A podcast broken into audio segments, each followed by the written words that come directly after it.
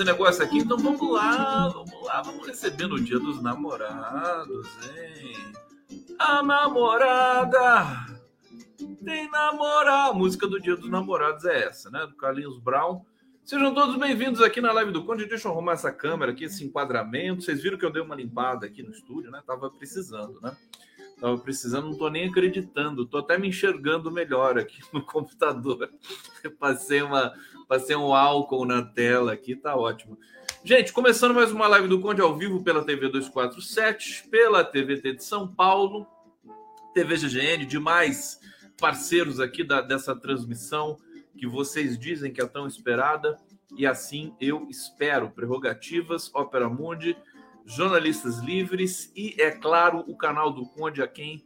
É, é, Para quem estiver no canal do Conde, eu agradeço muito a presença, o carinho e a, a, o engajamento de vocês, né? Tô super feliz, o canal tá bombando. É, vamos lá, Sanji Livre, todo mundo já comentando aqui.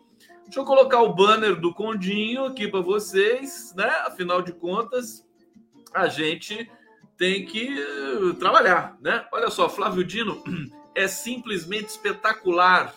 Silvio Schroeder. Olha, deixa eu já começar com essa notícia para vocês, entre um comentário e outro de vocês aqui. Célia da Silva tá dizendo, boa noite, Conde, comunidade, feliz dia dos namorados. Felipe Pérez já dizendo aqui, hoje a Câmara dos Deputados recebeu um novo projeto de lei que institui o Ministério do Namoro. Mentira, tá falando sério?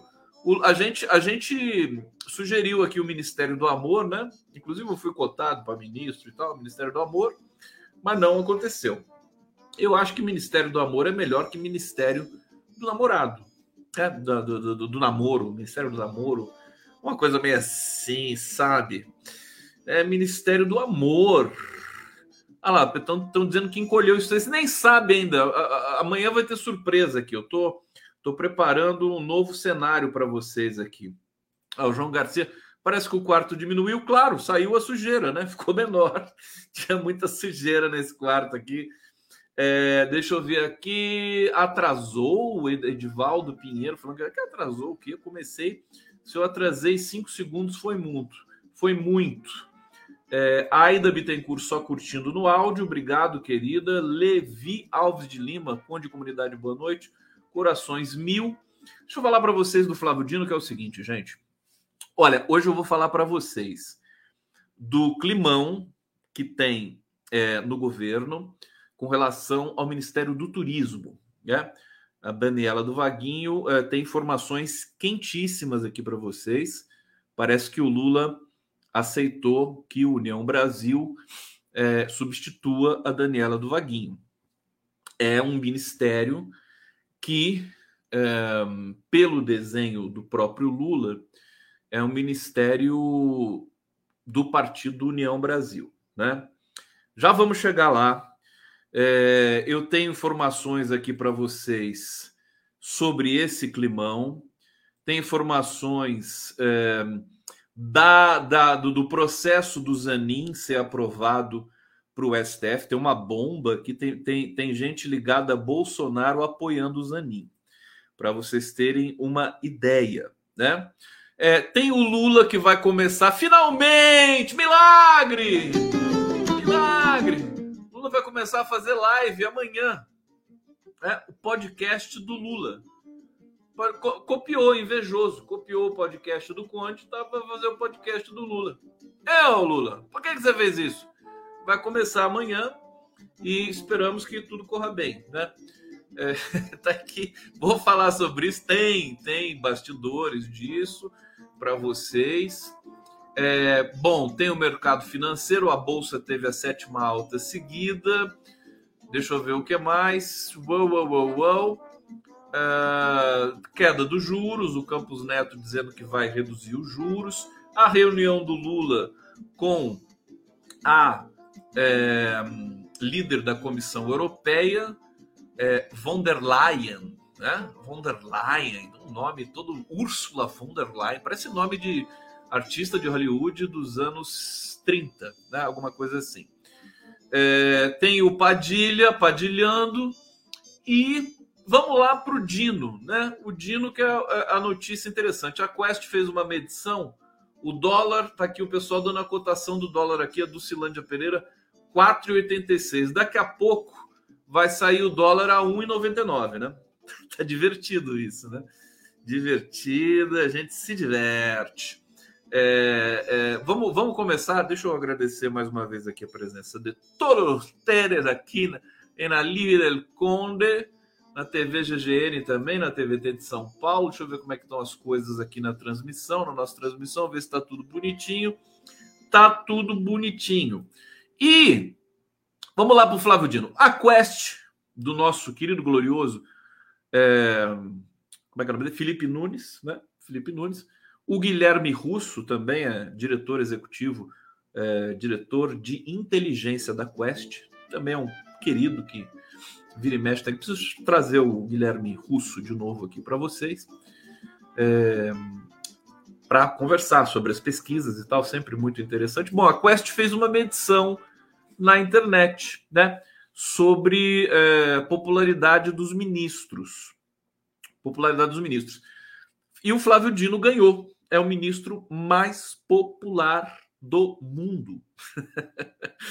Numa escala de 0 a 100, o ministro da Justiça aparece com 72 pontos. Vocês sabem quem é o segundo lugar? Alguém sabe quem é o segundo lugar? Hã? Segundo lugar, quem é o segundo lugar? Ninguém sabe. Dole uma, dole duas.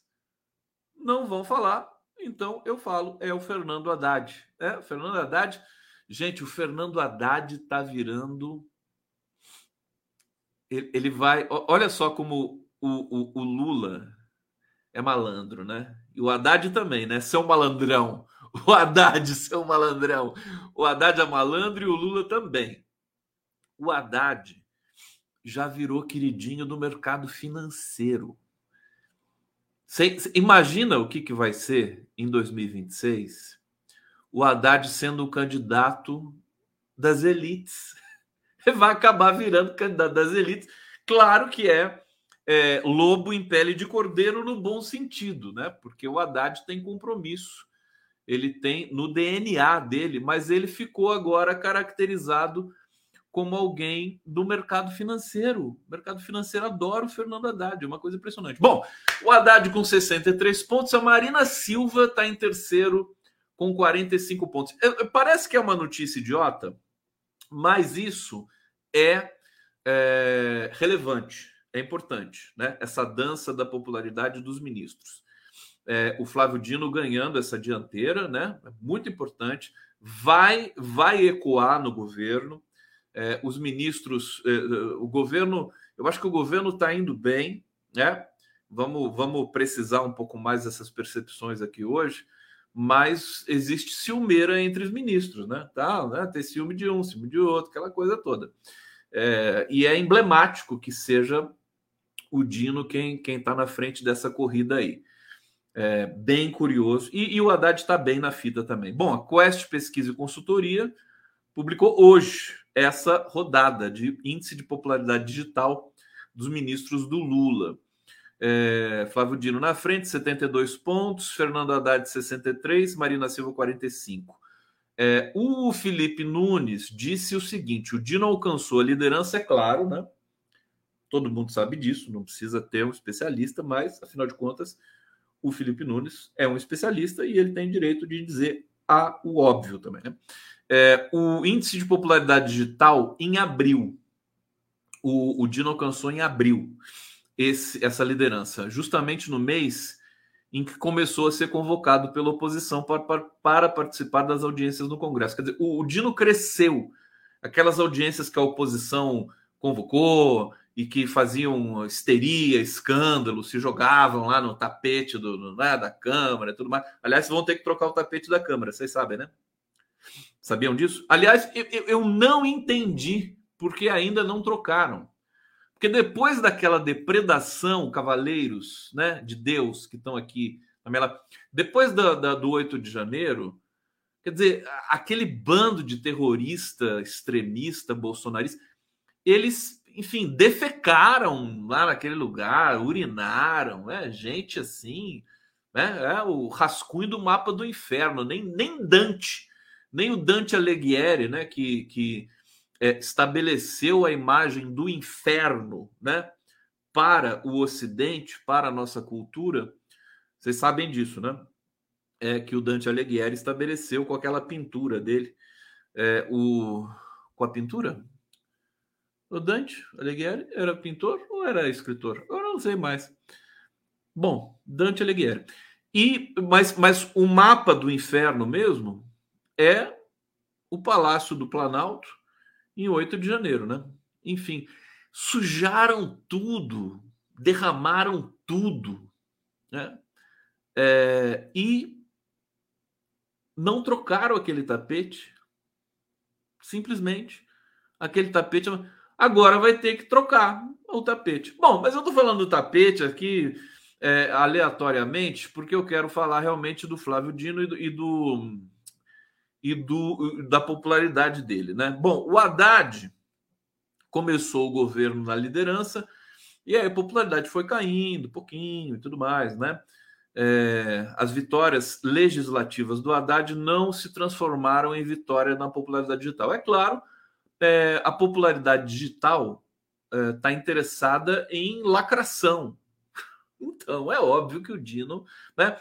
Se o, assim, é só a oposição começar a convocar o Haddad para ir nas audiências públicas que o Haddad, né, recupera popularidade digital. A Marina cresceu com a discussão sobre aquela história do rearranjo do, do desenho da esplanada dos ministérios. Bom, tem mais gente, claro, nessa pesquisa, é, completando o top 10 dos ministros, né? Depois da Marina, em quarto lugar, vem Geraldo Alckmin.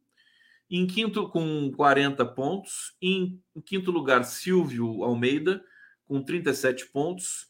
Em, é, quarto, em sexto lugar, Paulo Pimenta, com 37 pontos. Em sétimo lugar, Padilha, com 30 pontos. Em oitavo, Sônia Guajajara, com 30. E em décimo lugar, Será que eu pulei algum? A Magafropop. Quem que é a Magafropop? É, só pode ser a uh, Aniele Franco, né? Ministra da, da Igualdade Racial. É isso? Eu não, eu não sei como é que é o perfil da, da Aniele no Twitter. Bom, uh, então nós temos uh, o livro Divina Comédia, mas eu acho que o Dante Alighieri, deixa eu ver aqui. Gente, Alighieri, ele era escritor, mas ele também poeta político florentino nascido na atual Itália. É que eu acho que ele definiu o inferno, né? E o inferno foi desenhado por alguém. Inferno, deixa eu ver. Quem desenhou o inferno do Dante Alighieri? É quem ilustrou o livro dele. Alguém pode pesquisar isso para mim? Enquanto a gente vai aqui, eu vou, eu vou tocando a nossa live. Eu fiquei curioso agora para saber quem que desenhou o inferno. Deixa eu ver se tem a. Porque pode ser. Naquela época, os caras eram tudo ao mesmo tempo, né? Escritor, pintor. É... Deixa eu ver de quem que é isso aqui. Hum, vamos ver. Piriri. Dante Alighieri. Le Mappa dell'Inferno é o do Botticelli, né? O Botticelli. Sandro quem não conhece o Sandro Botticelli, o Sandrinho? Sandrinho, não é o Doré, não. Estamos falando aqui que é o Gustavo Doré, é o Sandro Botticelli. É, e aí definiu-se, mas quem criou o conceito, né? Cabeças viradas, aquela coisa toda do inferno, foi o Dante Alighieri, que aliás também estabeleceu a língua é, italiana, né? O, o italiano como idioma, né? Porque a Itália é totalmente fragmentada em dialetos tem dialeto para tudo que é lado na Itália. É, e o italiano foi depois da publicação da Divina Comédia que o italiano começou a ser identificado como uma língua soberana. Bom, tá aqui essa informação. Agora eu quero trazer para vocês, deixa eu ver o que eu tenho. Eu preparei aqui para vocês umas, é, umas, uns vídeos. Deixa eu cancelar aqui. Eu quero mostrar o Silvio Almeida na parada LGBT é, deixa eu ver o que mais que eu vou. Ah, impressionante a Colômbia, né? A, é, o povo colombiano. Vamos começar com o Silvio Almeida na parada LGBTQIPA. Ontem, é, na, na Avenida Paulista, foi muito, foi muito importante aquela parada, uma retomada, digamos assim, das manifestações democráticas do país. É, e, e, e, foi muito emblemático. O Silvio Almeida fez um discurso muito forte, né? E eu vou passar aqui para vocês. Vamos ver juntos esse discurso do Silvio Almeida em cima do carro ali da parada LGBTQIPA+. Vamos ver juntos aqui. Vamos lá. Hoje significa que nós estamos fazendo uma grande virada no que significa pensar a luta por direitos no Brasil.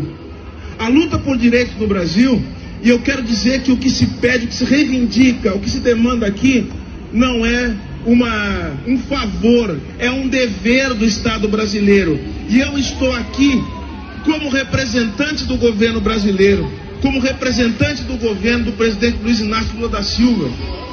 E quero dizer o seguinte: é dever do Estado brasileiro zelar pela saúde, garantir educação, garantir que todas as pessoas tenham acesso a emprego e renda de forma digna. E essa é a luta que nós temos que fazer, é o acesso aos serviços públicos de qualidade. Portanto, senhoras e senhores, tenham orgulho. Saibam exatamente que vocês estão lutando pela unidade pela verdadeira democracia no Brasil. E saibam que é dever do Estado brasileiro garantir que vocês tenham o direito de existir dignamente o direito de existir e de amar como vocês devem amar, como vocês quiserem amar. Isso é a essência da liberdade. E é isso a liberdade que nos interessa. Não é liberdade de agredir as pessoas, não de ofender. É a liberdade de existir tal como nós queremos existir. Senhoras e senhores, viva o Brasil, viva a democracia, viva o orgulho Tá Viva! Almeida, inspiradíssimo. Ele gosta de, do existir, hein? Ele, ele vai, vai com tudo nessa, nessa onda. E olha quem tava também na parada LGBTQIA, que eu achei uma graça, fiquei super empolgado. O Zé Gotinha. Olha que bonitinho. Sempre soube que o Zé Gotinha era LGBTQIA, QIPA. Que bonitinho. Sou fã do Zé Gotinha. Tô chamando ele de Zé Gotão, né? Zé Gotão, porque olha tá o tamanho da cabeça dele. É Zé Gotão. Então, Zé Gotinha pelo Brasil inteiro. Orgulho gay, orgulho LGBT. É importante a gente destacar isso, porque o Brasil ele regrediu muito nessa, nessa, nesse campo, com o golpe, com os governos nazifascistas do, do, do Bolsonaro, né? É, e é um país que tem um índice muito alto, talvez acho que o maior do mundo, de assassinatos, de, de, de índice de homofobia, homicídio, né? Tem homicídio, né? E o homicídio, quer dizer, eu não sei como é que como é que chama, feminicídio a gente sabe, mas como é que é essa violência contra a população LGBT é, QIP a mais, né? O Brasil é recordista é, agora, agora nós temos um governo, temos é, o denúncia para tudo isso, e temos um conceito novo é, de combater essas mazelas né, no país. Tem que combater isso com educação também, e por isso que é importante a gente ter uma educação de qualidade. E, aliás, o Lula, transfobia. Não, tudo bem, a violência, transfobia, mas o equivalente a feminicídio, para a população trans, é, acho que não tem essa palavra ainda, né? Vamos ter que criar, porque é um fato né, visível e forte todos os dias. Acho que é, é, a para, o, o Silvio. Você vê que como o Silvio Almeida, olha só aquela coisa. O, o, o Jorge Messias, ministro da AGU, foi, é, segundo consta, a pedido de Lula, é, na marcha para Jesus, né? E aí, quando ele falou, eu, eu achei eu achei muito arriscado aquilo, e já falei isso publicamente, vou repetir aqui para vocês, porque o Jorge Messias não é um cara de discurso, ele não está acostumado com isso, quer dizer, bota o cara logo na marcha para Jesus, a fria, né? Imensa, né? E, e aí ficou mal, e aí não, não caiu bem o que ele disse ali. Ele falou, no, pareceu inseguro ao falar do Lula, do recado do Lula, e aí, evidentemente, foi vaiado. Ali na Marcha para Jesus, foi vaiado por uma parcela, evidentemente, da, da do, do, dos manifestantes ali, dos marchantes ali. Agora, o Silvio Almeida também é ministro do Lula foi na parada LGBTQIA+, fez um discurso maravilhoso. E não precisou falar de Lula, não precisou falar de presidente, não precisou falar de governo. É isso que é, é um governo que funciona, que tem, né? Cada um, as pessoas não são dependentes, Lula dependentes, como dizia o Ciro Gomes, né? São, vai lá, tem luz própria e fala o que ele pensa, né? Faz o discurso. É isso que é o ministro. Mas o ministro que brilha é, na verdade, eu não estou criticando o Jorge Messias, acho que ele foi colocado numa situação complicada ali, né, na Marcha para Jesus. Bom, balanço feito, vamos trazer mais vamos, vamos falar do, do, da, do tensão do climão do governo com relação ao Ministério do Turismo. Vamos lá!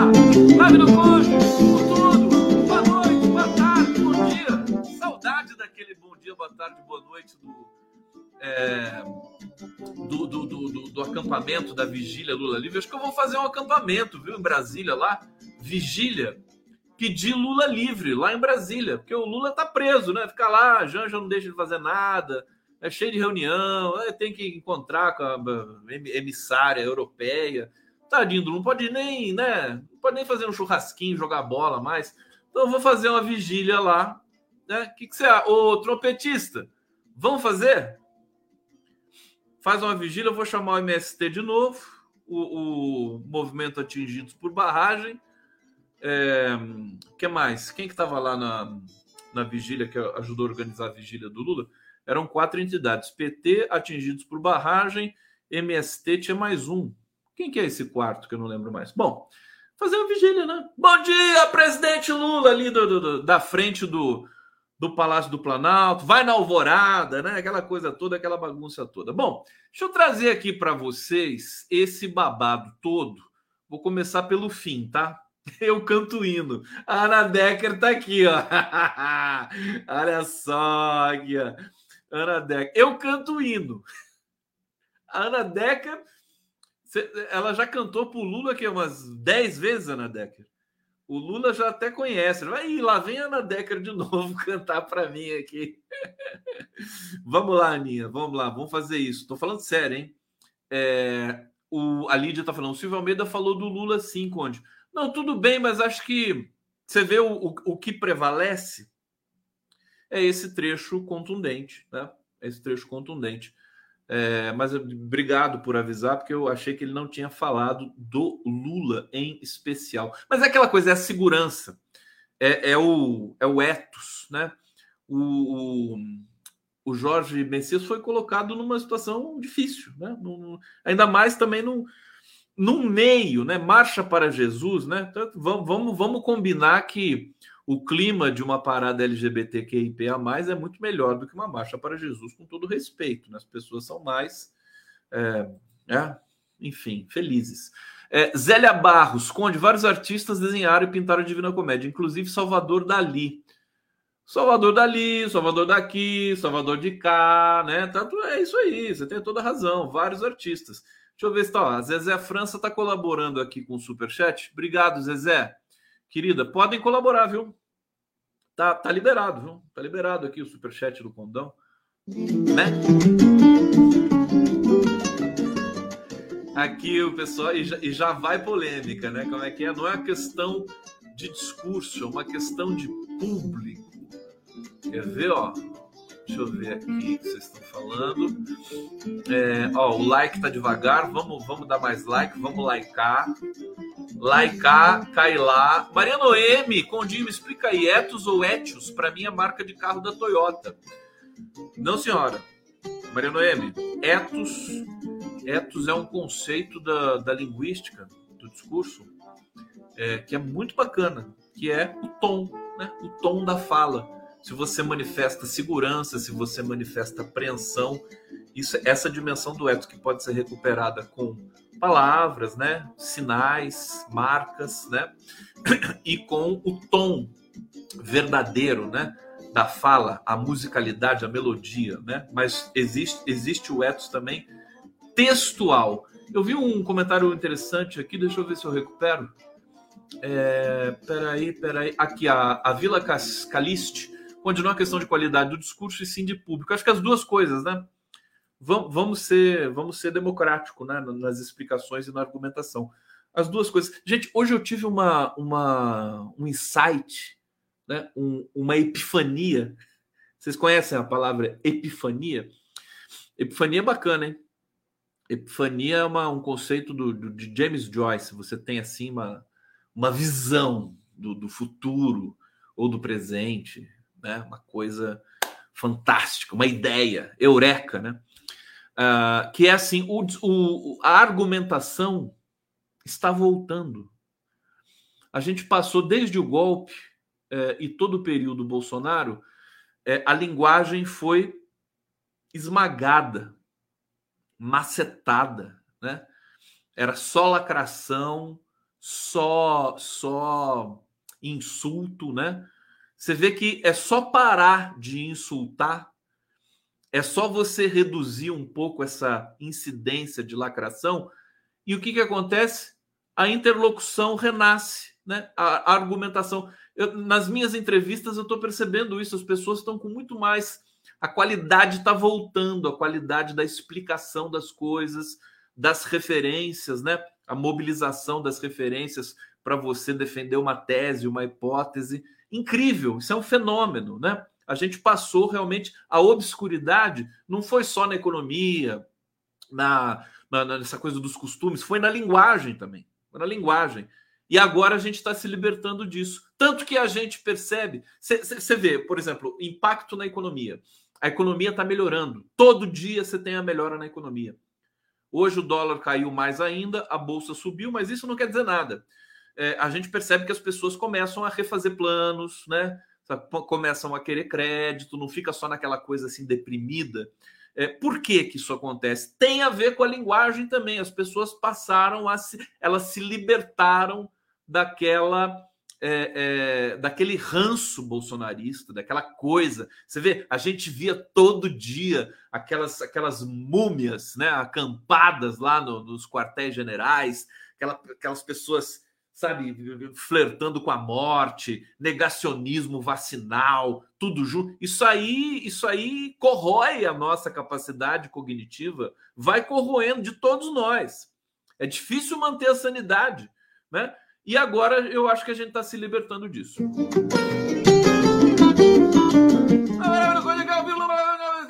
TVT de São Paulo, TV 247, canal do Conde. Aqui a Ellen está dizendo assim: estamos nos recuperando bem, também acho. Ana Decker, joia é mais legal que like. Tá bom, a Ana falou, tá falado, não tem como discutir com a Ana Decker, então, por favor, joia. Joia. joia. Ana, você está falando joia em homenagem a Michek? Hã? É isso? Ou é uma questão meramente linguística mesmo? Explica pra gente, vai. Por favor. É, deixa eu falar aqui então do, do, do, do, do climão, né? Olha só. É, Lula autoriza troca no turismo e substituição de ministra pode ocorrer a qualquer momento. Né? O presidente Lula já autorizou a troca, porque o Lula tem que autorizar, evidente, né? A troca da ministra do Turismo. O Lula gosta muito da Daniela Carneiro, a Daniela do Vaguinho. Eu não sei por quê. ele ama Daniela, ama, né?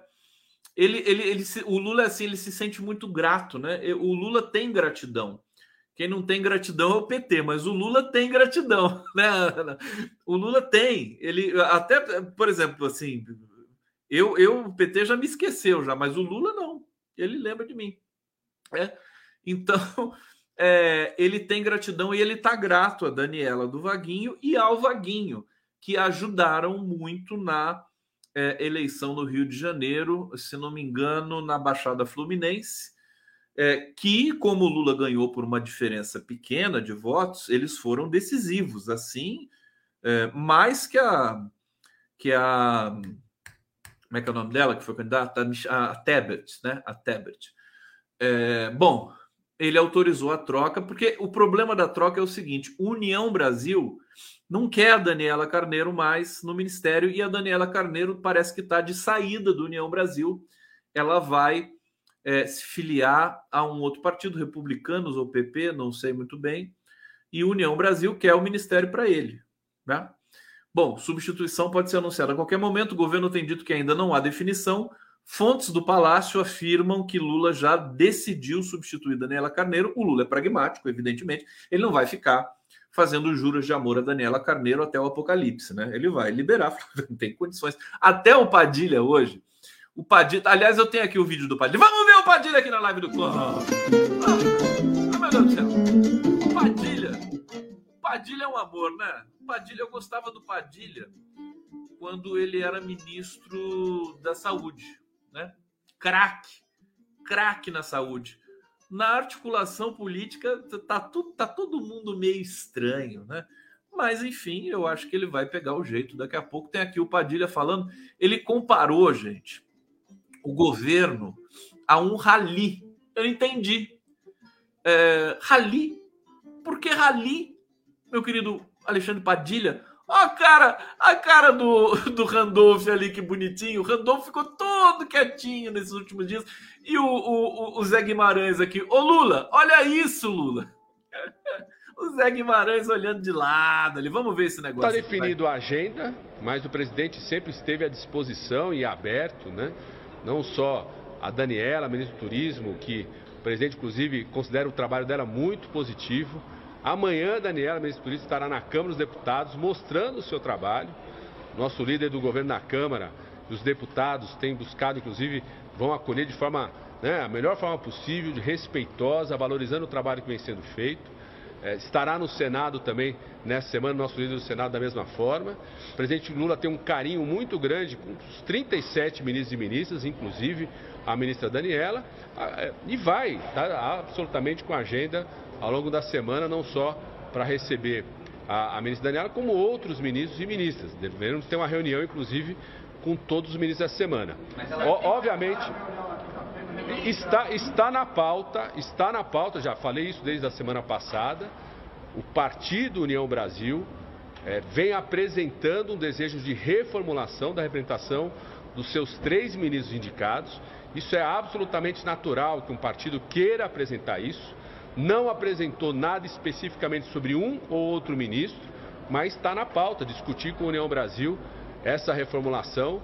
O presidente Lula, inclusive, pediu que a gente pudesse conduzir esse debate com a União Brasil, como também com os outros partidos que queiram fazer essa discussão. Eu sempre digo que governo é igual um rally. De vez em quando, durante o rally, você tem que trocar o motorista, tem que trocar o pneu. O que importa é estar no caminho certo. Esse é um governo que tem um rumo, eu adorei essa, essa comparação aqui do, né? Não, de repente no rally você tem que trocar o motorista, você tem que trocar o pneu, né?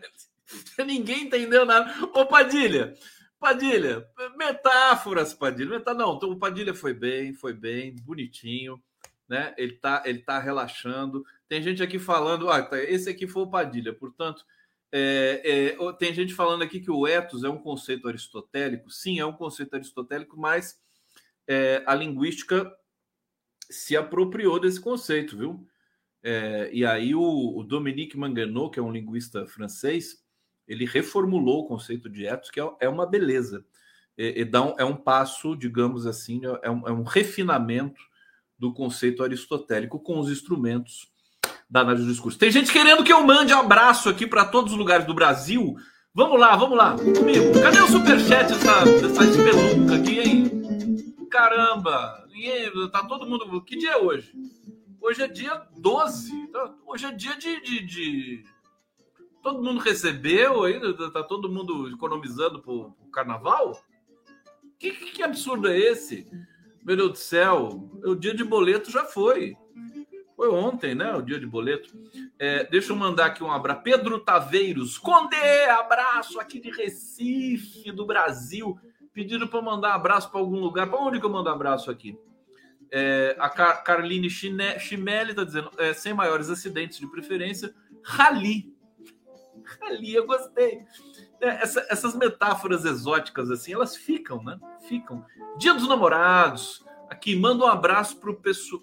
Manda o pessoal soltar a nota aí, Condão. Solta a nota, povo. Que, que é isso? Cadê a Ana Decker aqui? Dia dos solteiros. Vídeo Luiz Antônio Simas. Você sabe que eu, eu, eu particularmente, eu, eu, gosto do Dia dos Namorados. Eu não, esse ano eu não estou muito romântico, não. Ano passado eu estava mais, né? Mas, assim, o fato de estar tá solteiro é tão bom, sabe? Não tem compromisso, não tem que comprar presente, aquela coisa, sabe? Aquele sacrifício todo, fazer, né? Jantar à luz de velas, é tudo muito clichê também, né? Eu me sinto bem, não sei vocês.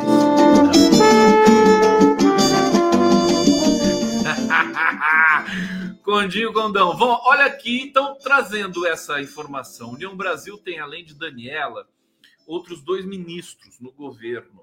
O partido alega que Daniela não representa a bancada, que ela seria uma escolha pessoal do Lula.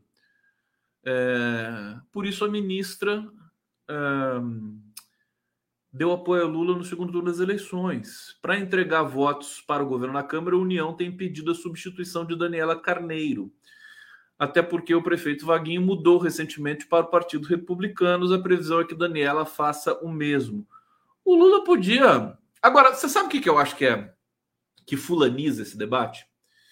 É assim: a gente está falando do Ministério do Turismo, né? Não é verdade? Ministério do Turismo. E não se fala do que o Ministério do Turismo precisa. O Ministério do Turismo está sendo tratado como um, sabe, um puxadinho. Não pode, pelo amor de Deus. O Brasil era para ter o maior fluxo de turistas do mundo. É o país mais lindo do mundo. Riquezas de, de tudo quanto é, é universo, inclusive a riqueza do povo brasileiro, que é a mais bonita de todas destacando o povo nordestino, né? E o Brasil recebe menos turista do que a Torre Eiffel, né? A cidade de Barcelona recebe mais turistas que o Brasil inteiro por ano. O turismo é uma divisa de, de, de, de receita gigantesca. Então, precisa levar a sério o Ministério do Turismo. Não é assim, ah, toma aí para você, toma para você, né? Pelo amor de Deus, vamos, vamos, vamos levar a sério isso aí também. Tudo bem que tem que encaixar os partidos para ter é, é, é, base, né? Alguma coisa assim. Mas vamos falar do que, que do que, que, se precisa fazer no Ministério do Turismo. Vamos ter uma pauta ou, é, ambiciosa para trazer mais, né? Gente para o Brasil. Eu estava vendo hoje, o pessoal estava comentando o seguinte lá na Globo News, lá aquele pessoal bundão, mas de qualquer maneira eles vivem no exterior não existe propaganda do Brasil no exterior, ao que tudo indica. Sim, venha visitar o Brasil. É claro que durante o governo Bolsonaro é, se, ninguém ia querer visitar o Brasil nunca, né? Mas agora, né, precisa ter. Por isso que a Copa do Mundo, a Olimpíada foi importante. Agora a gente perdeu esse esse time justamente pelas jornadas de 2013, que inclusive agora no dia de hoje estão fazendo 10 anos, né? Hoje entrevistei a Angela Alonso, que é uma especialista da, da de 2013 uma entrevista muito boa que vocês podem assistir é, no meu canal aqui a qualquer momento. E é, a, a, gente percebe que não existe uma política né, de, de divulgação do Brasil no exterior. Né? O Brasil ele, ele brilha, acaba brilhando no exterior pela, pelo, pela excelência do, do esporte, da música, mas podia ter uma campanha, né? podia ser investido uma campanha é, para as pessoas visitarem o Brasil. Vamos ver, vamos ver. E, e, aí, dito isso, né, o Ministério do Turismo pode sofrer uma mudança, então, é, com base nessa pressão do União Brasil. É, e aqui tem uma nota também dizendo que a Daniela do Vaguinho, Daniela Carneiro, pagou um preço caro pelo apoio à campanha de Lula, né? É, Segundo Vaguinho, a casa da família foi atacada é, e os filhos do casal precisaram trocar de escola por conta de ameaças. É típico isso aí da, da vida de petista, né? A Marcia Tiburi teve que ir para a França, o Jean Willis teve que se mudar para os Estados Unidos, né? Foi ameaçado de morte aqui. O, é, quem mais que teve que sair do Brasil? Teve uma não sei se uma socióloga também teve que sair do Brasil. É, é, é assim, né? Pessoal, essa, essa violência contra o PT, né? A PT-fobia, Lulofobia, também é uma, uma coisa muito chata, muito difícil. E é, ministra Daniela de um estado importante, Rio de Janeiro, território totalmente bolsonarista, onde nós levamos a campanha do presidente Lula em toda a Baixada Fluminense, no interior, no Noroeste. Encorajamos muitas pessoas e pagamos um preço muito caro por isso, disse o Vaguinho. Ele também disse, acusou a União Brasil de, de golpe por tentar tirar a Daniela do ministério. Ele disse: é uma retaliação ao governo Lula. É, o União Brasil quer impregnar o governo Lula de bolsonaristas. Na verdade, o Luciano Bivar e Rueda, Rueda é, deve ser o, o vice-presidente do União Brasil, né? não tem poder de entregar voto nenhum a favor do governo. Isso é uma grande mentira. Vamos ver como é que o Lula vai administrar isso. Aliás, ele já está administrando a maneira dele, né? A maneira dele é, é enfim, quem, quem é, é, o partido que é dono do ministério, então vai de, deixar o ministério para o partido. A Gaetana Pereira Tá dizendo aqui, Conde, você é ímpar. Vou sugerir como uma boa nordestina substituir o beijo no cangote por cheiro no cangote. É tão mais afetivo um cheiro para você. Você tem toda a razão, Gaetana. Vou mudar agora, agora, nesse segundo. Aqui, ó. Vamos lá, vou fazer isso. Você, você. Peraí, peraí, peraí, peraí. peraí. Vamos para uma jornada de informação. Cheiro. Então, você, que coisa. Olha só e eu mudo nesse segundo. Pronto. Está aqui feita a mudança. Obrigado, Maria de Lourdes Ogliari, colaborando aqui com a nossa nosso trabalho. Kátia Fraga. Kátia Fraga! É, Fábio Viváqua, obrigado também. Renata, grita Conde, ô Lula, chama genuíno. Doris Fernandes, a Europa vive do turismo, Portugal quase não tem indústria. Pois é, é, não precisa viver só do turismo, mas é importante que a gente dê a devida dimensão ao Ministério do Turismo, né? Não pode ser só um ministério assim, vai para lá, vai para cá. Vou botar a vinheta aqui para relaxar, relaxar vocês aqui com vocês. Então, portanto, Lulão, cadê o Lulão? Tomar Hoje, café. Espera um pouco, tomar café, almoçar e jantar. Tomar café, almoçar e jantar. E amando outra vez, graças a Deus eu estou aqui. Firme, forte, firme, tomar café, almoçar e jantar. Tomar café, almoçar e jantar. Um abraço e até o próximo café. Até o próximo café. Ô, gente, tem uma, uma informação aqui é, interessante. Deixa eu trazer para vocês. Olha, general acusa ex-ministro da Defesa e bolsonaristas.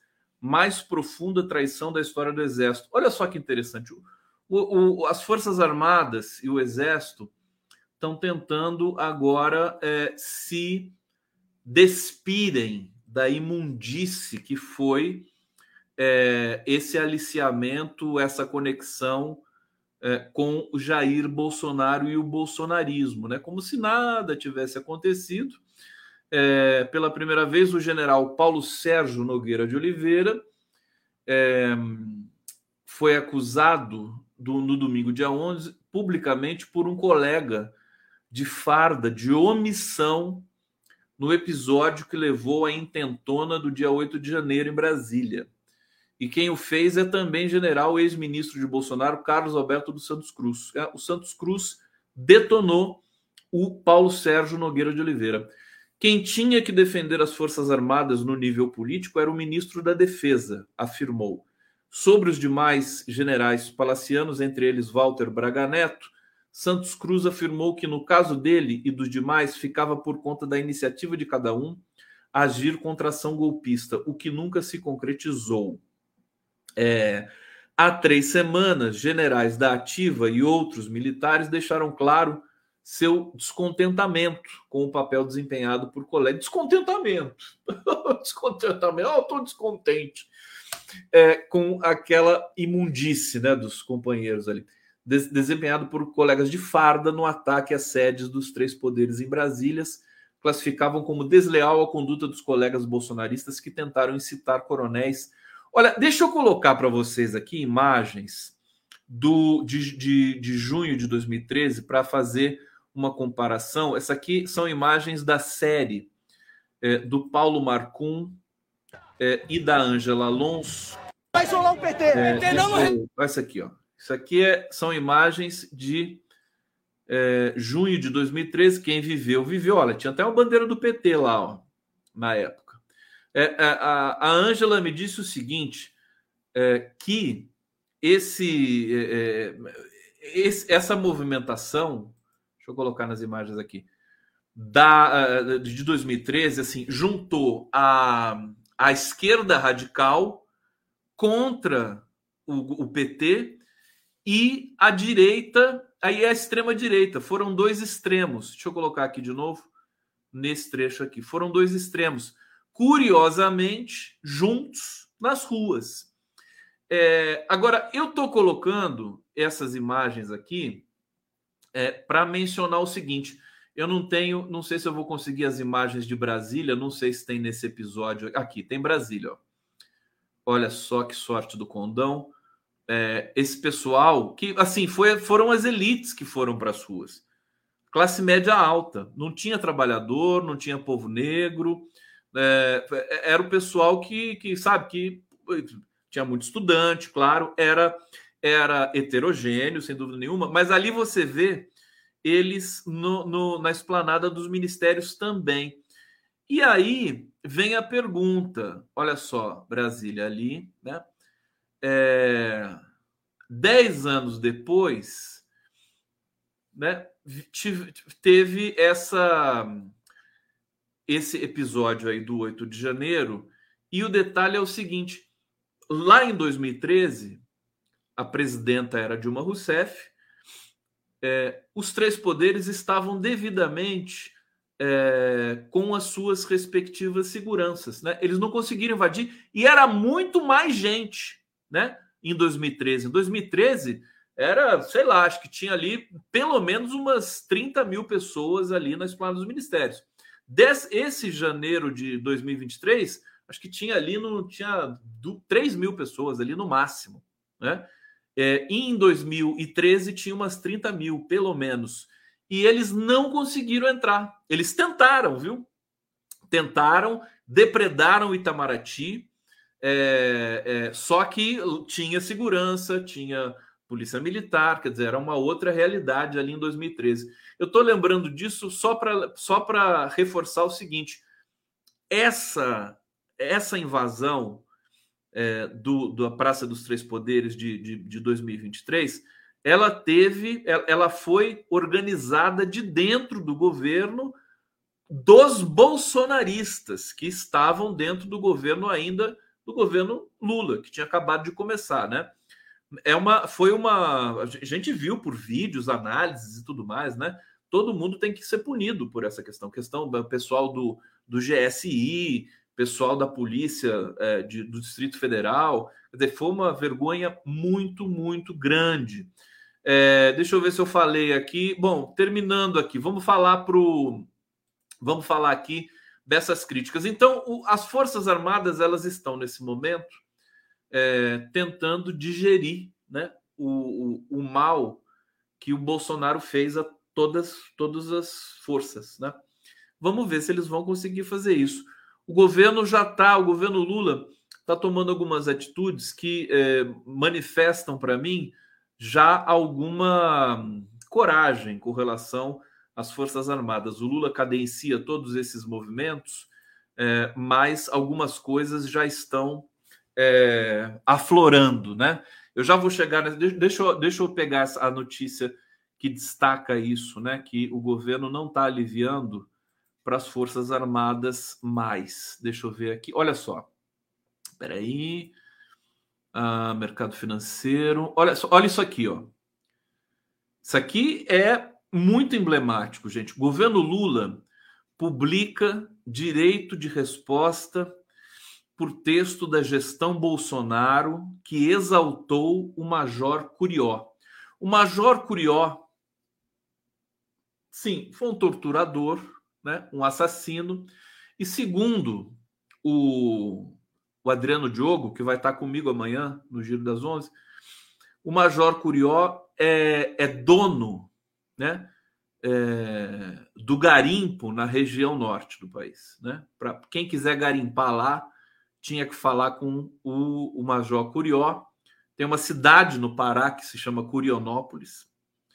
É, e é, com a morte do Curió, não sei quem herdou essa, esse procedimento ali, né, que é criminoso, é uma espécie de milícia né, da Amazônia, é, porque para esses militares, para um certo grupo de militares, a Amazônia assim, tem que destruir tudo e explorar tudo que tem ali, tirar petróleo, minério, né, e fazer um grande estacionamento ali. É isso que, lamentavelmente, muitos militares pensam. Então, vou ler aqui para vocês, né? O governo Lula publicou é, suas redes sociais direito de respostas de familiares de vítimas de Sebastião Curió Rodrigues de Moura, coronel da reserva do Exército, conhecido como Major Curió, é, por postagem feita durante gestão de Bolsonaro.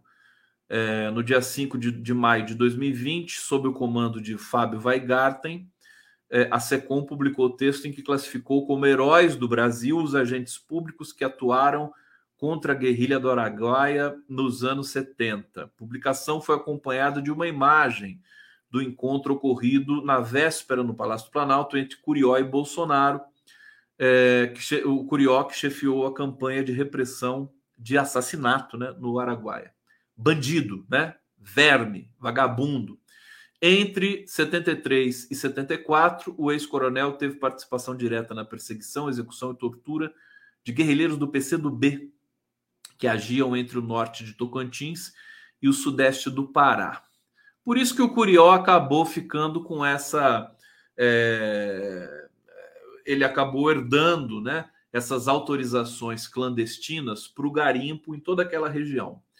É, amanhã eu vou perguntar para o Adriano Diogo isso. E aqui a nota, vou ler um trechinho da nota do governo Lula, né? Com satisfação que fazemos essa reparação histórica, é, além de desinformar e tratar como honroso o momento mais repulsivo da história recente do país, é, o, hom o homem que ordenou a prisão, tortura e execução de cidadãos brasileiros que defendiam a democracia durante o regime militar, em especial os que atuaram na, na, na guerrilha do Araguaia, na região do Tocantins, Pará e Maranhão. É... Bom, tá aqui, é uma resposta, né?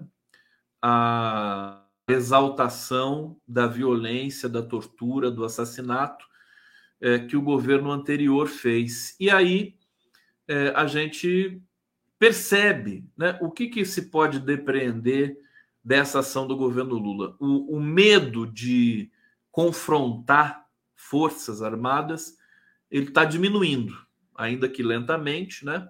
Acho que nesse governo ainda vai ser uma transição muito suave, mas está diminuindo e é uma, uma notícia para a gente comemorar.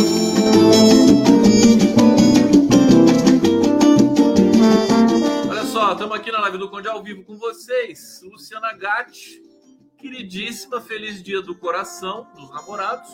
O turismo é uma excelente opção para a Amazônia. Um plano de investimentos em hotéis, pousadas e campanhas para atrair turistas. Beijinhos. Você já voltou para o Brasil, minha querida? Ou você está em Palo Alto ainda? Volto quando você voltar, vamos, vamos conversar de novo. A gente tem que fazer aquele programa é, para falar, enfim, para falar da Amazônia, que é a sua praia, né, minha querida Luciana Gatti? Juliana de Almeida, Juliana da Silveira, é, se tornando membro aqui. Obrigado, querida. Cabelo lindo da Juliana aqui vermelho. Olha só que legal. Scarface, Conde, boa noite. Manda um abraço para a progressista cidade de São Sebastião, é, do Passé, Bahia. É, um, 12 de outubro, galera da água que passarinho não bebe. Então, um beijo para vocês aí. Passé, Bahia, é isso. A Luciana Gatti voltou. Nossa, que linda. Cadê a Luciana Gatti voltando aqui? Deixa eu pegar aqui para vocês. Ah lá, voltei ontem. Voltou ontem. Fez boa viagem? Tá bom. Teve que pagar água no avião? Agora tá tendo que o avião tá cobrando água, né? É, Ale, Condão, cadê o Ministério do Namoro? Ministério do Namoro. Não vai sair, né? Não vai sair, vai demorar. Talvez na próxima, o Lula está preparando para no próximo mandato sair tudo isso. Vocês querem mais live do Conde? Querem mais? Se quiser, eu continuo, viu? Pode, pode pedir. Vou, vou botar mais uma vinheta até para comemorar isso aqui com vocês. Vamos a gente lá. come só feijão puro, feijão puro, feijão puro, feijão puro, feijão puro, feijão puro, feijão puro, feijão puro, feijão puro, feijão puro, feijão puro, feijão puro, feijão puro, feijão puro, feijão puro, feijão puro, feijão puro. E a gente não come um taquinho de carne. Tá aí o Lulão no feijão puro para vocês. É... Vamos, vamos ver a articulação do Zanin no STF? Olha só. Ministros indicados por Bolsonaro ao STF, que são o André Mendonça e o Nunes Marques, é, participam de articulação a favor de Zanin, escolhido por Lula. Está é, tá aqui, indicados pelo ex-presidente Jair Bolsonaro, ministros André, André Mendonça e Cássio Nunes Marques têm ajudado a pavimentar nos bastidores o caminho do advogado pessoal de Lula, Cristiano Zanin rumo à corte. Evangélico Mendonça vem atuando para convencer deputados e senadores do segmento cristão a dar uma chance ao nome escolhido pelo atual presidente, enquanto Nunes Marques busca reduzir a resistência a Zanin junto à bancada bolsonarista. Eu falei para vocês que existe no, no STF uma psicologia específica, né? Que, quem imaginaria André Mendonça e Nunes Marques fazendo é, pressão para o Zanin ser aprovado. Porque, gente, muda, né? O cara é nomeado por, por Lula, por Bolsonaro. Uma vez que ele vira ministro do STF, ele vira ministro do STF.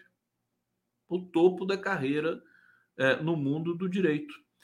É, então, é, é, por isso que é bom tomar cuidado, não ficar com aquela esperança de que o Zanin, ou de que o Toffoli, ou de que o Faquin vai resolver todos os problemas da esquerda. Não vão resolver nada. Nada. É, pelo contrário, eles vão ter que, para expressar independência, vão ter que fazer votos. Vocês vão acompanhar o Zanin, quando o Zanin começar a fazer votos, vocês vão perceber. Vão ter que fazer votos que. É, é, expressem o todo da sociedade brasileira, inclusive é, aqu aquela parcela que não está embutida na nomeação do ministro em si. Agora, deixa eu falar uma coisa para vocês. Hoje, aqui o pessoal perguntando, Zanin é progressista?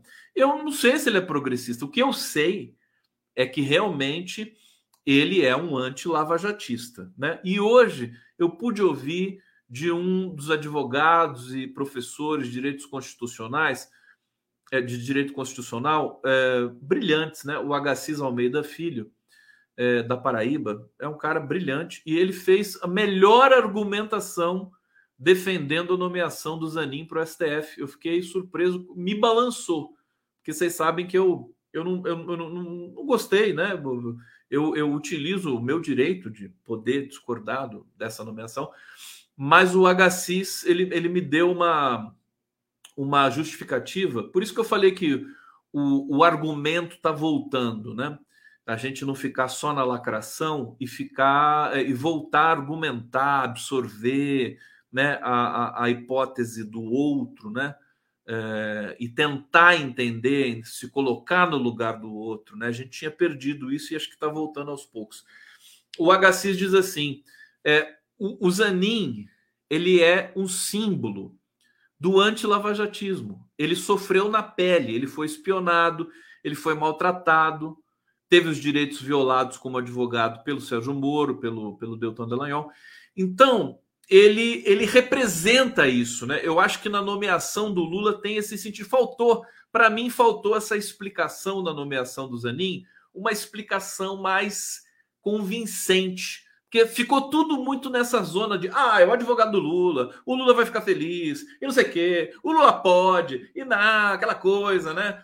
É, é, mas faltou, faltou um conceito, né? Por que o Zanin, afinal de contas, né? Por quê? O HCIS me trouxe isso. É, e de fato, acho que o, o Zanin pode até, é, enfim, não se aproveitar desse argumento, mas é, se consolidar mais na, na, na, no caminho que ele tem, ainda precisa ser aprovado pelo Senado, para o STF. Quer dizer, ele publicou o livro, é um especialista em lawfare, né? É, defendeu o caso mais emblemático do lawfare. O Lula tem essa coisa assim de, de deixar no STF uma marca é, do, do, do, do, susto que o Brasil passou. O Zanin não é criminalista, né? Ele é processual. É, como é que é o direito? Acho que é proce, direito processual a especialidade dele. É, o, que, o que tornou a defesa dele ainda mais interessante nesse sentido.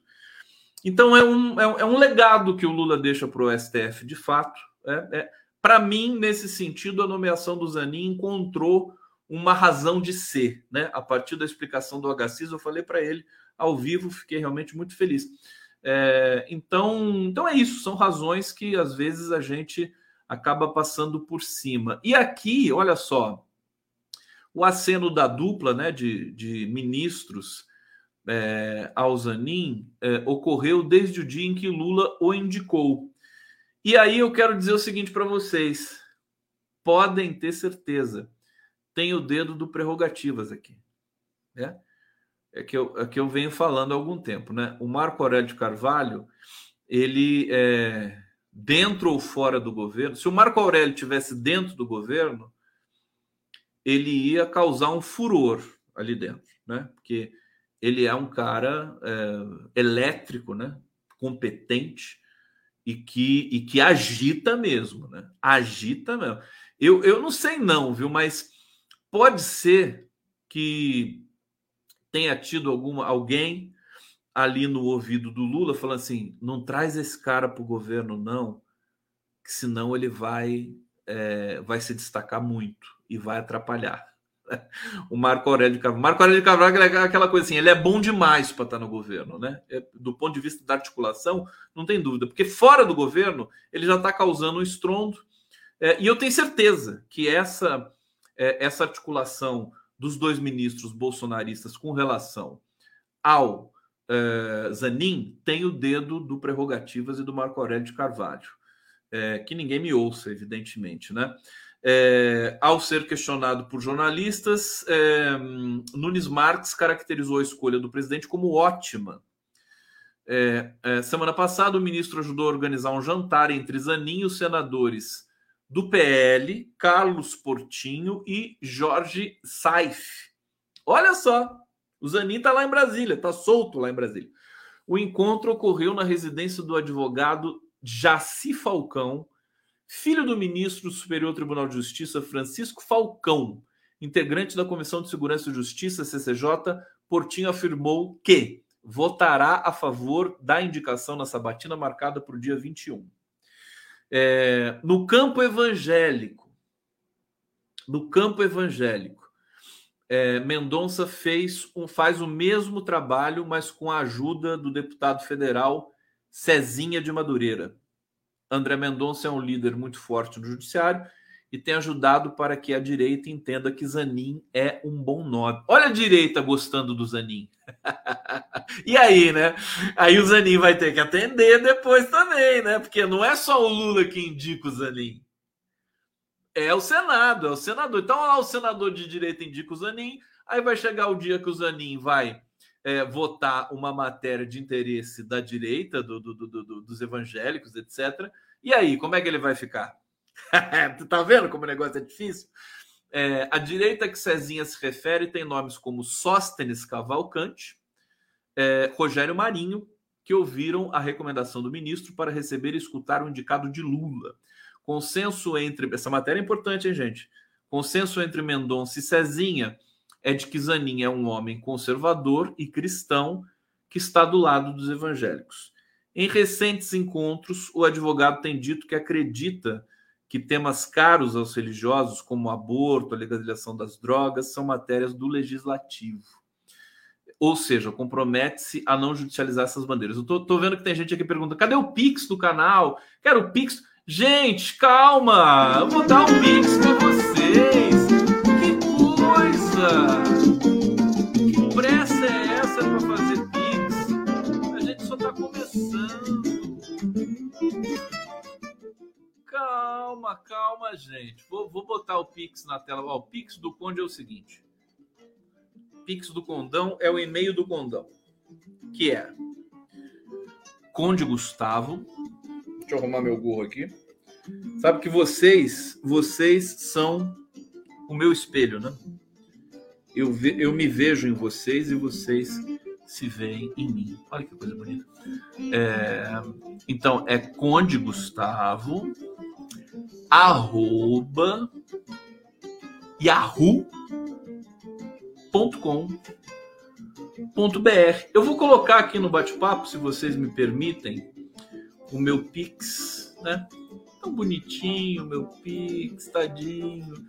Dia dos Namorados, o Pix ali, né? Todo todo sozinho, solitário, né? E todo mundo querendo fazer o Pix. Ah, o Pix do Conde aqui, ó. Conde Gustavo, arroba yahoo.com.br. Gente, eu tô vendo que o Tony Garcia tá ao vivo com o Joaquim de Carvalho até agora. É brincadeira. É, é, assim, que tanto ele tem que falar, meu Deus do céu, é muita coisa. Já, já, eu, já, eu não aguento mais né? Ouvir o Tony Garcia e tá, tá, é muita exposição, viu? Eu vou falar uma coisa para vocês aqui. Tá falando muito. Tá falando muito. Se expor tanto assim, começa, começa a passar do ponto. Né? Não pode fazer nada em exagero, né? Já tá bom, já, já mexeu, já mexeu nas estruturas. Vai passear um pouco, né? Para de ficar, fica numa Daqui a pouco vai ter um programa aqui no 247, né? Vai apresentar um programa aqui. Ô, Atush, contrata o Tony Garcia de uma vez. Não. Coitado do Joaquim de Carvalho, tem que aguentar o Tony Garcia até uma da manhã. Eu tô, tô chocado. Tô chocado.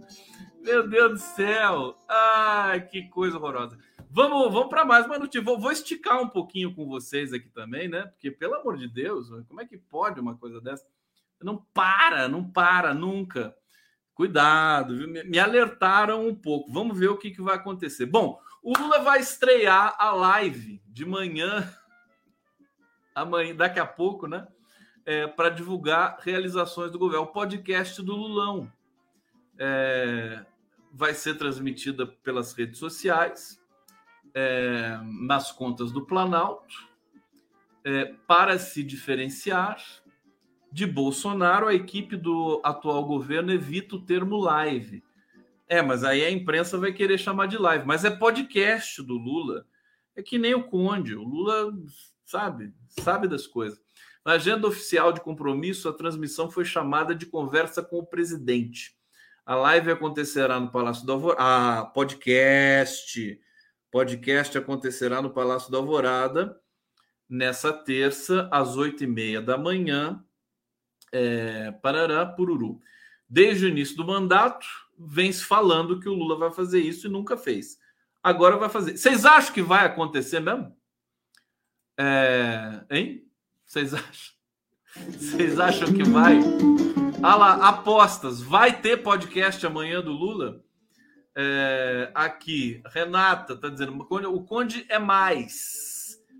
É, a Elizabeth Andrade, o Tony Garcia fala dentro do copo som oco. Voz cansada. Vai no fonodiólogo, manda o Tony Garcia para o fonodiólogo.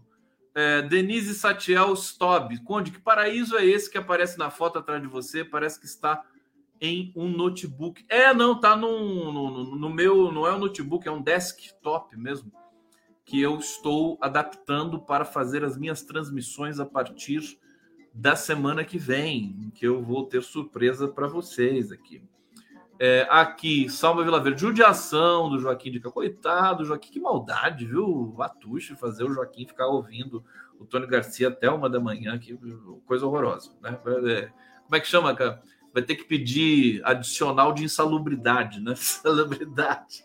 Aqui é a Maria Carvalho. Condão tá com ciúmes do Tony ou do Monstrão? Eu tô, não tô com ciúmes. Eu tô com, eu tô assim, né, preocupado, né? Porque assim, é muita coisa, cara. O cara não para. Ai, meu Deus do céu. Olha lá, Helene Márcio, o cara ficou tanto tempo amordaçado, agora quer falar, ué. É, a Lili Tips, o Joaquim tá adorando, não coloque defeito. Aí, o pessoal já querendo fazer intriga aqui. Não é intriga, gente. Pelo amor de Deus, vocês me conhecem.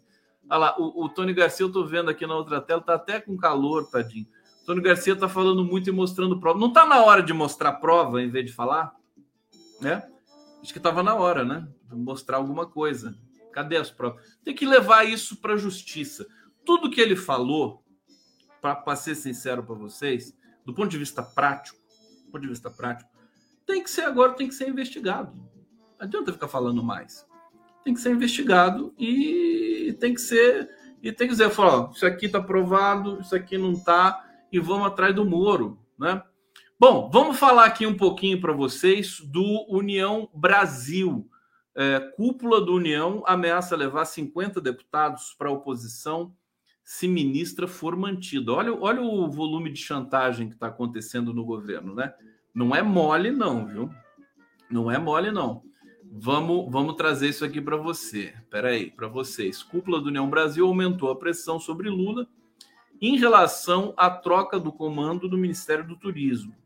Recado para membros do governo é que o partido levará 50 de seus 59 deputados federais para a oposição se a ministra Daniela Carneiro não for substituída por Celso Sabino. Eu queria saber o que, que o Arthur Lira está fazendo é, nessa altura do campeonato. Né? Ele tá, não está nem mexendo um, um dedo sobre isso. Né?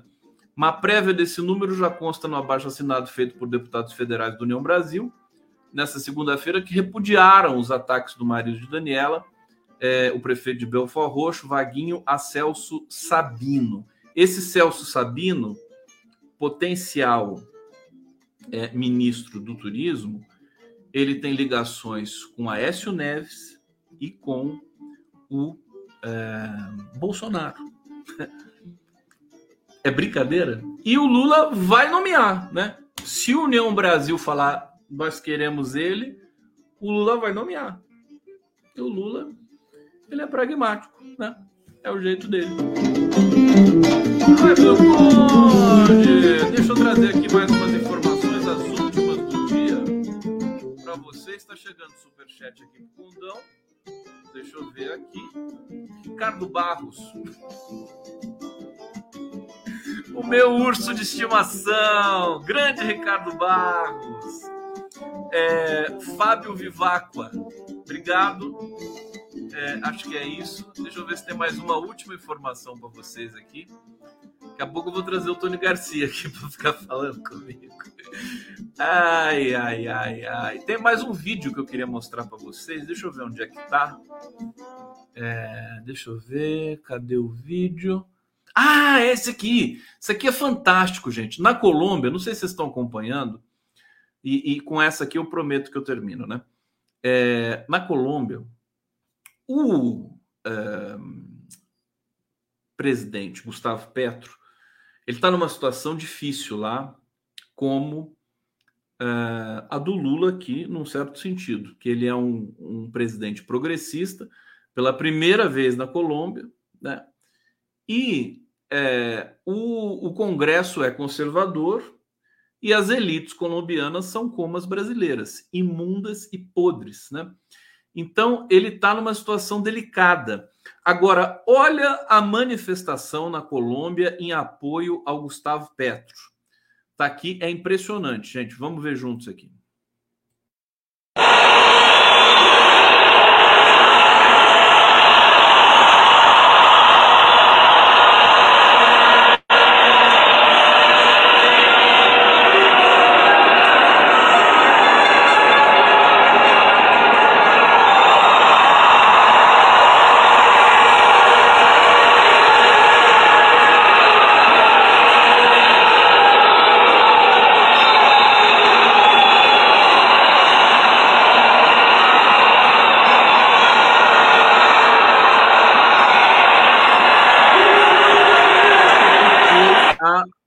três dias, salvo engano, acho que cinco dias. Vou deixar as imagens para você ver. Olha aqui, essas, é, essa parte aqui de Bogotá, né? Toda tomada.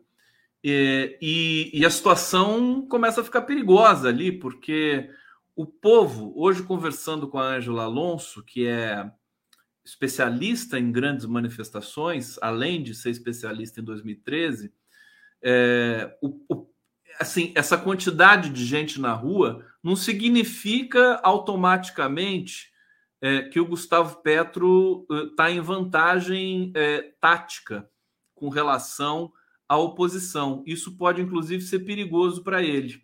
Eu estou muito atento ao que está acontecendo na Colômbia. Tem muita gente que quer que o Brasil repita essa história aqui no Brasil, é, que, que o povo brasileiro apoie o Lula desse jeito, nas ruas e tudo mais. É, mas o, o, Lula não quer isso, quer dizer, você vai tumultuar mais ainda o ambiente, né? Você pode tumultuar mais o ambiente. Agora, que é impressionante essa quantidade de gente nas ruas da Colômbia para apoiar o Gustavo Petro, isso é, né? Porque movimento na rua você nunca tem, você sabe como começa, não sabe como termina. Isso pode se transformar é, numa outra coisa que ninguém sabe. Vide 2013, né? Que começou como um movimento progressista pelo passe livre e que virou uma amálgama de tudo de ruim que você pode imaginar que tem numa sociedade, né? Tudo, tudo de conservador, de extremista, né? Foi um momento muito difícil. Então, fica, eu queria deixar essa informação para vocês. Acho que o Lula é muito inteligente em não querer é, o povo na rua defendendo ele. A maioria dos, dos analistas de esquerda estão pedindo isso. Gente que eu, que eu respeito muito, por exemplo, genuíno, tudo mais. Mas eu acho isso perigoso periculoso.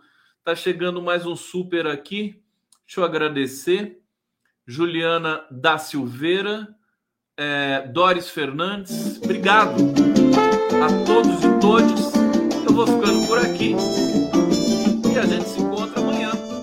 Olha, amanhã, amanhã já vai ter, já tô aqui com o giro das 11 prontinho para vocês. Tá aqui, ó é o podcast do Lula. Estarão comigo Adriano Diogo, James Onick, Laura Capriglione e Liana Cirne Lins. Vai ser muito bacana, espero vocês às 11 horas da manhã. Beijo! Valeu, gente!